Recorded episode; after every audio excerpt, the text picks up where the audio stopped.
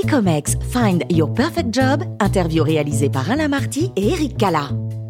Marie-Laure Trichard, bonjour. Bonjour Eric. Vous êtes un talent professionnel à l'écoute euh, d'opportunités, plutôt marketing et communication, je crois. Oui, tout à fait. Est-ce qu'on peut revenir sur votre, euh, votre formation? Oui, bien sûr. Alors en fait, je, je suis diplômée de Neoma. Donc à l'époque, c'était l'ESC Rouen en 98.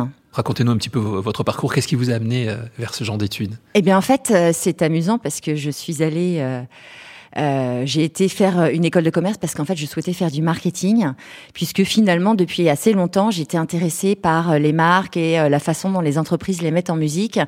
Et en fait, je suis rentrée à l'école en souhaitant travailler dans le marketing agroalimentaire et en allant chez Danone. Bon, j'ai pas tout à fait ça, fait ça, mais pas très loin finalement.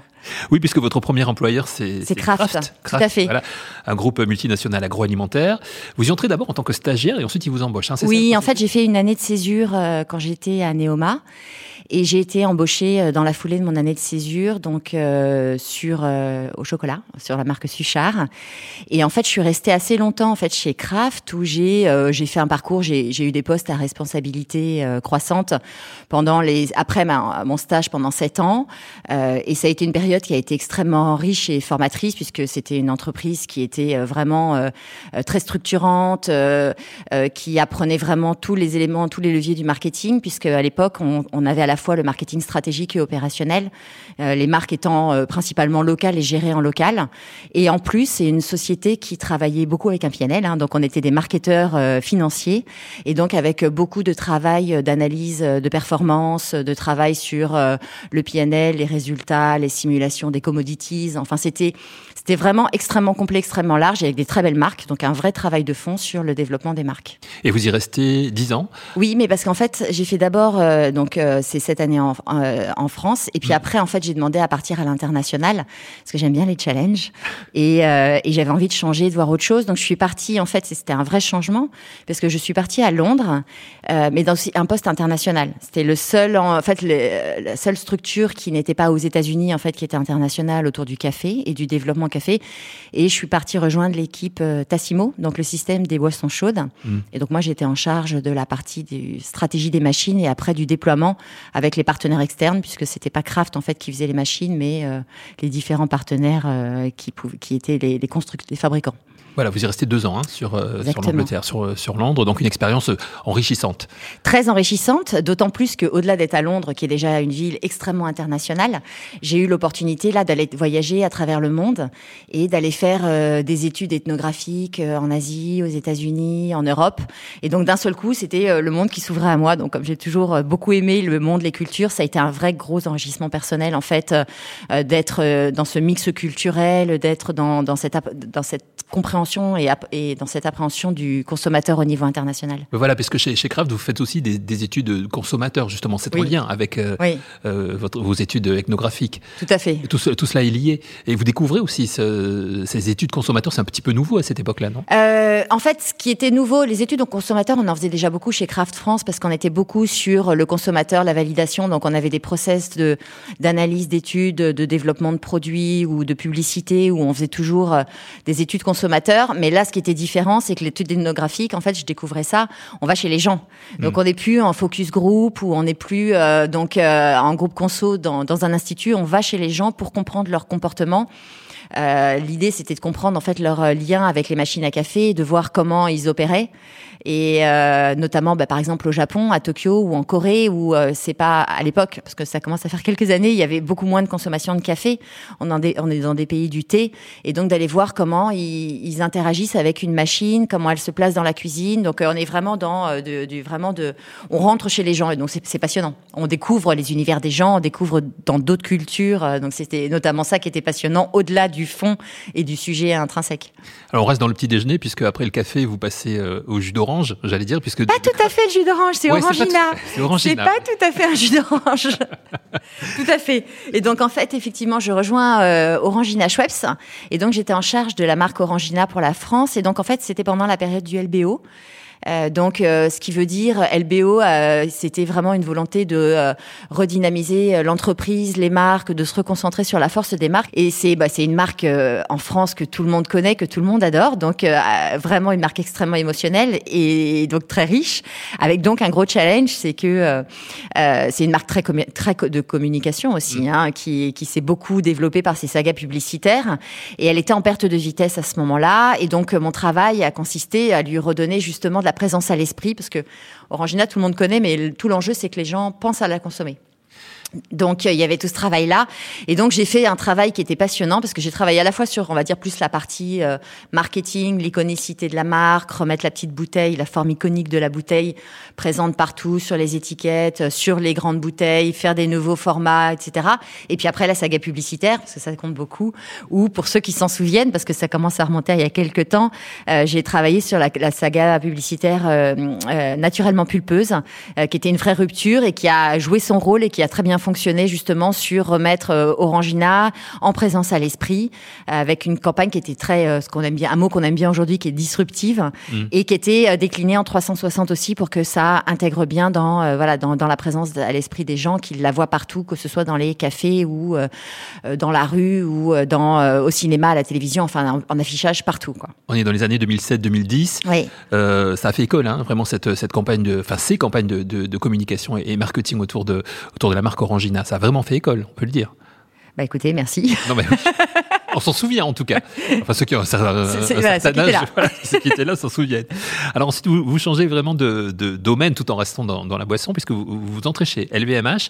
Et pendant cinq ans et demi, euh, c'est dans l'univers du, du, champagne oui. euh, que vous sévissez. Parlez-nous de, de, votre parcours qui a évolué à la fois en termes de, de mission et aussi de géographie, puisque vous avez beaucoup bougé. Oui, alors en fait c'était passionnant comme changement, donc un vrai changement puisqu'effectivement euh, les expériences précédentes j'étais en grande consommation, là je passe dans le luxe, c'est pas la même façon de de travailler, c'est pas les mêmes cultures, donc c'était un vrai changement culturel. Euh, une entreprise vraiment, euh, j'avais travaillé à l'international mais sur euh, sur Tassimo qui était une marque naissante. Là autant dire que Moët Chandon c'était pas une marque naissante hein, mmh. puisqu'on est sur une marque qui est pluricentenaire, fantastique histoire de marque, donc j'ai vraiment eu la chance de travailler sur des très très belles marques euh, mais celle-là a été particulièrement ancrée dans l'histoire avec un grand H, donc très riche culturellement. Et, euh, et avec, euh, bah là, je suis arrivée en fait après la crise précédente. Voilà, encore, encore une fois, comme après Orangina. voilà, exactement. Il faut redresser là aussi. Ouais, j'aime bien. J'aime bien, en fait, quand il y a un vrai travail de transformation, de travail de fond, de marque à faire. Et donc là, c'est ce à quoi on s'est attelé, euh, de travailler sur, euh, justement, euh, renforcer la perception de luxe de la marque, avec tout un travail pour remettre notamment l'histoire et le storytelling aussi autour de l'héritage. On a la chance d'avoir une marque qui a une telle histoire, et donc de remettre cette histoire plus présente, de s'appuyer sur, sur tous les codes et de la marque. Et j'ai eu la chance de suivre les formations de LVMH qui sont fantastiques aussi euh, sur ce domaine-là. Et donc de pouvoir après euh, l'appliquer. Et donc un travail qui, euh, qui permettait justement de renforcer l'unicité, la différenciation de la marque, de travailler aussi sur le discours vin. Parce que c'est vrai qu'une marque de champagne, il y a aussi toute la partie qualité produit et les prescripteurs qui sont clés. Et donc sur ce travail-là pour renforcer la perception, parce que moi, était, et toujours d'ailleurs, hein, de loin le leader du champagne. Mmh. Et tout le monde se définit par rapport à Mouette. Donc, d'un point de vue vin, ce qui était compliqué, c'est que Mouette, c'était plus compliqué pour lui, de se définir quand tout le monde se définit par rapport à soi-même. Et donc, on avait fait un travail avec euh, Benoît Gouez, le chef de cave, euh, sur euh, justement définir ce qu'on avait appelé le wine credo, qui était qu'est-ce qui fait l'unicité, la spécificité de Mouette, et d'oser dire que c'est pas parce qu'on est, parce que, de dire que euh, d'être grand c'est une force, parce qu'en fait c'est vrai que souvent on dit small is beautiful, donc être petit c'est c'est bien, mais en fait non, en fait d'être grand en Champagne c'est une vraie force, et donc on avait fait tout un travail là-dessus. Et ça c'est le genre de challenge qui vous plaît, Absolument. en fait, hein, de, de, de, devoir justement relever des défis comme Exactement, j'adore relever des défis. Et puis après on a continué une fois qu'on avait fait ça, les fondamentaux on a fait de l'innovation. Donc ça, c'est aussi un côté, euh, un côté, un côté extrêmement, euh, extrêmement intéressant et engageant. Euh, donc avec des innovations à la fois œnologiques. J'avais lancé la cuvée de prestige de Mouette MC3, et puis des, des, des, produits plus, ce qu'on appelle lifestyle, donc plus pour les consommateurs, notamment le recrutement des jeunes, avec un, champagne pour les boîtes de nuit, Nectar Impérial Royal Rosé, qui était une bouteille donc lumineuse avec des lasers, vraiment pour s'adresser à une cible plus jeune et pour aller notamment à la conquête des de la consommation, parce que les, parts de, consommation sont prises aussi par les spiritueux et notamment tout ce qui était vodka. Donc c'était un champagne rosé assez fruité, assez rond, qui se boit plus facilement avec des glaçons ou pas, comme on veut. On avait le choix de les mettre ou non, et donc qui permettait d'aller reprendre de, la part de, gorge, comme on dirait en fait, pour auprès des consommateurs plus jeunes. Et vous faites aussi à cette époque-là ce que je qualifierais de champagne tour international. Vous vous promenez un petit peu partout. Bien sûr, ben en fait c'était un poste. Vous allez travailler. Oui, absolument, mais c'est un poste international, donc c'est important d'aller dans les pays, d'aller euh, voir les équipes, de voir ce qu'on développe, euh, comment ça fonctionne, de voir l'application, le déploiement sur euh, les différents circuits de distribution, parce qu'il y en a beaucoup, mm. de, de discuter aussi avec les, en, en, local, avec les clients, de, de voir l'expérience qu'on a développée, notamment Bois de Nuit, on faisait des expériences pour les consommateurs. Vous savez, il faut que ça se voit, il y a un côté show-off, et donc de voir comment c'était perçu, comment comment les, les consommateurs s'appropriaient les choses. Et pour moi, c'est très important d'aller, euh, de passer du temps. Euh, D'abord, j'aime beaucoup ça parce que en mm. plus, je trouve c'est très riche. Et puis d'aller voir les, les différentes applications, voir sur les marchés comment ça se passe. Et donc, effectivement, j'ai pu en voyager à travers un certain nombre de, j'allais surtout dans les grands marchés, euh, des grands marchés de, mouettes à travers le monde. Et effectivement, j'ai bien pu euh, m'inspirer de, de, toutes ces euh, typicités locales aussi qui viennent nourrir la créativité. Après Moitié Chandon, une nouvelle aventure en, 2015. Vous restez dans le Champagne, c'est le Champagne Jacquard. Euh, vous y restez un peu plus de pratiquement 4 ans, hein, 3 ans, 3 ans, 11 mois. Qu'est-ce qui, qu'est-ce qui vous a séduit chez eux? Alors, bah, en fait, vous savez, c'était encore une histoire de transformation. C'est-à-dire que euh, Champagne Jacquard, ils avaient euh, donc, donc là, c'est une petite entreprise. Donc déjà, c'était un changement de culture. Donc de même que j'avais fait un changement entre la grande conso et le luxe, là, je faisais un changement entre de passer de plutôt des quand même assez grosses entreprises, voire très grosses entreprises, à une PME. Donc c'était déjà un, premier euh, changement intéressant. Et puis euh, c'était surtout une histoire de marque, c'est-à-dire qu'il y avait un challenge sur la marque. Euh, donc là c'est une marque par rapport aux précédentes qui était euh, beaucoup moins connue, euh, avec un vrai travail de fond à faire pour lui donner du corps, de la substance, de de la cohérence. Et, et donc et, et, donc je me suis attelée à ça en fait. Et donc c'est ça qui m'a qui m'a intéressée, c'était de pouvoir faire ça avec un produit qui, qui avait été retravaillé. Donc la qualité était là parce que c'est important pour moi qui et euh, quand on veut revaloriser et redonner de la valeur aux marques, qu'on s'appuie sur euh, sur un produit euh, qui qui, qui, porte cette qualité-là. Et donc j'ai pu faire un travail de refonte pareil, alors mais avec cette fois-ci beaucoup de euh, d'autonomie puisque c'était une très petite structure euh, et de rapidité. Parce j'aime bien aussi que les choses avancent vite. Et donc euh, et donc j'ai pu euh, retravailler de l'ADN et après redéployer. Alors sachant qu'on avait des sites de réception aussi, donc refaire les salons de réception, les circuits des caves, déployer sur la communication que j'ai voulu assez digitale, à la fois par rapport à la marque parce que c'est une marque jeune, donc ça faisait du sens aussi par rapport à la cible consommateur et par rapport à la structure de l'entreprise euh, qui, euh, qui n'avait pas de filiale ni quoi que ce soit. Donc, euh, quand on n'a pas de relais locaux, pouvoir tout gérer euh, centralement, c'est également plus simple. Et puis aussi pour des questions de moyens, parce qu'il faut aussi s'adapter aux moyens qu'on a et que le digital a quelque part la force d'être, en tout cas avait la force d'être un peu plus économique. Et puis, euh, et puis après, bien sûr, euh, le levier clé, le premier levier de communication, c'est la bouteille, et donc de refaire les habillages de la bouteille, euh, et donc des gammes. Donc voilà, et tout ça s'est déployé progressivement avec un très bon accueil. Donc c'est, c'est pour moi la plus grande satisfaction, c'est le résultat. Hein, donc voilà. On vient de vous écouter, Marie-Laure. Vous avez, on peut le dire, un parcours très riche et très intéressant, également très dynamique. Quel genre de, de, de manager vous êtes? Alors, le, pour moi, la, partie du management est vraiment une partie fondamentale dans l'intérêt d'un poste. Hmm. Et euh, le fait de, je suis, alors pour répondre à votre question, quel type de manager euh, Je crois qu'on appelle ça du management participatif. Euh, je suis dans, je travaille dans des métiers de créativité.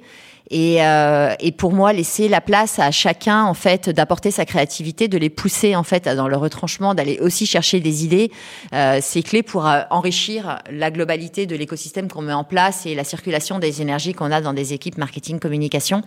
Donc je les pousse beaucoup, mais sachant que ce qui est pour moi fondamental, c'est que euh, c'est donner un cadre. Mmh. Euh, donc c'est que le cadre soit clair, que euh, que quelque part les frictions se passent au départ sur le démarrage des projets, qu'on s'aligne bien, que et puis qu'ensuite je laisse pas mal d'autonomie. Donc pour pour pour les équipes et pour moi la plus grande satisfaction c'est le quand mes mes équipes grandissent, quand les personnes de mon équipe alors selon les structures soit puissent être promues en interne ou en, ou alors s'ils doivent partir à l'extérieur parce qu'il n'y a pas de possibilité en interne, c'est ça pour moi qui est la plus grande satisfaction. Vous avez évoqué tout à l'heure le, l'embauche des, jeunes en fait. Vous êtes occupé aussi de, l'intégration des, des jeunes. Sûr. La génération Régulièrement, on recrute tout le temps en marketing, ça tourne. Exactement. Et puis depuis 20 ans, on voit les, évolutions aussi. Alors la nouvelle génération, la génération Z qui intègre euh, aujourd'hui donc le, monde du travail. Comment ça se passe entre, entre générations justement? Est-ce que c'est facile? Est-ce que c'est compliqué?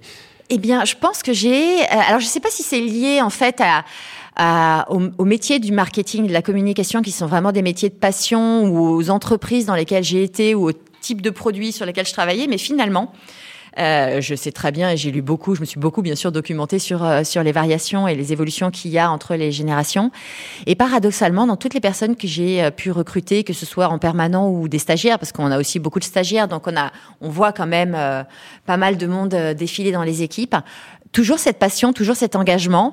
Et après, peut-être que c'est lié aussi à mon management où moi, ce qui est important pour moi, c'est le résultat. Et puis après, les gens s'organisent et, et donc j'ai je continue et, je, et, et, quelque part ça me fait plaisir de, de voir qu'il y a encore bah, en fait plein de jeunes qui sont euh, indépendamment du X, Y ou Z de leur génération euh, continuent euh, X étant plus très jeune mais euh, continuent euh, continuent à être extrêmement engagés et euh, et, et, donc finalement pas de difficulté de travailler. Et après par contre c'est pour moi c'est fondamental. C'est-à-dire que bah effectivement moi je suis plutôt X que Z hein, en tant que génération de m'appuyer sur eux parce que ils ont on grandit pas et on n'évolue pas dans les voilà dans le même environnement et donc, il y a des choses à travers lesquelles, même si, je bien sûr, je, je, continue à rester à, à l'affût de toutes les innovations, de tout ce qui se passe. C'est pas pareil d'être né digital, par exemple, ou de l'être, de l'être devenu a posteriori.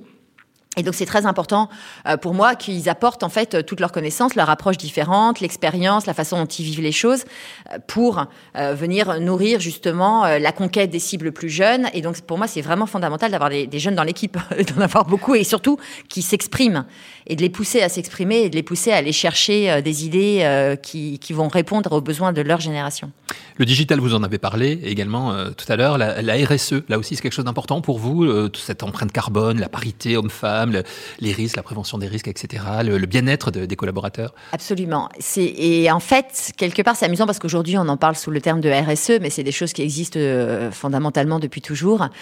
Euh, et dont on prend vraiment conscience aujourd'hui. Oui, mais je pense que c'est parce qu'il y a une évolution de la société qui fait que, euh, que tout est pressuré et qu'avant, quelque part, c'était plus naturel, il y avait plus naturellement de la RSE parce qu'on était moins pollueur et qu'on faisait plus attention au bien-être des employés. Euh, donc, donc effectivement, pour moi, c'est fondamental. C'est effectivement on passe beaucoup de temps au travail euh, et c'est euh, fondamental d'y être bien. Donc, euh, le bien-être des employés, pour moi, il est vraiment fondamental aussi sur la performance, en fait, hein, dépendamment de l'importance qu'on soit bien dans l'entreprise. c'est que quand on est bien, on est, on est plus efficace, on est plus performant, on a des dynamiques d'énergie positive et de et de, de développement de la valeur. Et donc, en fait, c'est tout bénéfice en fait pour tout le monde, pour l'entreprise, pour les performances et pour chacun d'entre nous. Donc ça c'est vraiment euh, quelque chose de fondamental et c'est vraiment quelque chose que je recherche d'être dans une entreprise euh, pour lequel euh, bah, l'humain et la bienveillance soient vraiment centrales. Et puis après c'est vrai qu'il y a selon les secteurs d'activité, il y a des énormes challenges aujourd'hui, pas simples à résoudre sur la partie plus de pollution. Hmm notamment quand on parle des, des, des, univers de consommation, parce que c'est vrai qu'on on crée euh, des déchets. Et donc moi, je crois beaucoup aussi à la politique des petits pas, hein, c'est-à-dire c'est euh, que chacun, euh, voilà, contribue progressivement. On peut pas tout révolutionner parce que c'est mettre en péril sinon des économies et des pans entiers de, de, de l'économie que de tout révolutionner, mais que que les entreprises progressivement fassent des petits pas pour aller dans le sens d'améliorer les choses, pour qu'on arrive à, à, à, à progressivement résoudre, euh, résoudre, enfin trouver des solutions pour arrêter de polluer la planète de cette façon-là. Et quel secteur d'activité vous intéresse aujourd'hui et sur quel type d'emploi euh, CDI, mission, ponctuelle enfin... Alors dans l'absolu, moi je suis en recherche d'un plutôt d'un CDI, hmm. euh, même si euh, une mission comme ça là aujourd'hui me, me, va très bien à très court terme aussi pour découvrir d'autres univers, mais je veux plutôt m'inscrire dans la durée parce que ce qui m'intéresse c'est justement c'est pouvoir insuffler des transformations et pouvoir accompagner les dans la, dans la durée et, des, et les équipes et tout ça. Et après, au niveau des, euh, des entreprises, en fait, donc quelque part, c'est beaucoup les valeurs qui vont qui, qui sont au centre de, de, de, mon choix. Comme je vous disais, des valeurs euh, d'entreprise qui soient euh, avec une humanité, avec donc avec ces, ces valeurs sociétales, de, de, sentir que que je peux contribuer en fait au, au bien, au bien ou au mieux-être, on va dire. Et, et après, dans les univers, j'ai j'ai plutôt travaillé toujours dans l'univers du produit. Donc c'est vrai que je me sens plus produit que service. Mais après, je suis assez large parce que comme j'aime bien les challenges, euh, bien sûr, tout ce qui est alimentaire, tout ce qui est luxe m'intéresse, mais quelque part, euh, y a de changer d'univers et d'aller euh, avoir de nouveaux challenges intellectuels sur de nouvelles façons d'envisager les choses en s'appuyant, en m'appuyant bien sûr sur tout ce que j'ai pu développer comme compétences métier, mais ça m'intéresse aussi. Alors on sait que vous êtes sportive, hein, vous l'avez, vous le prouvez d'ailleurs quand on vous écoute, vous êtes très, très dynamique, vous êtes très sportive, vous aimez le vin, ça vous, vous avez travaillé bien sûr, la gastronomie, les voyages, évidemment. Combien de langues parlez? Alors vraiment euh, l'anglais euh, parfaitement. Après j'ai plus des notions d'autres langues euh, parce que j'ai fait aussi beaucoup de voyages. Donc j'ai appris par exemple l'espagnol en voyage, mais qui m'a permis quand même de me débrouiller à voyager pendant des mois en langue espagnole sans, sans. Et puis après j'ai fait de l'allemand. la difficulté de l'allemand c'est que quand on ne le pratique plus régulièrement, on l'oublie pas mal. Mais ce qui fait que je me suis rendu compte dans le cadre professionnel que en fait j'arrivais quand même à comprendre. C'est beaucoup plus difficile pour moi de m'exprimer.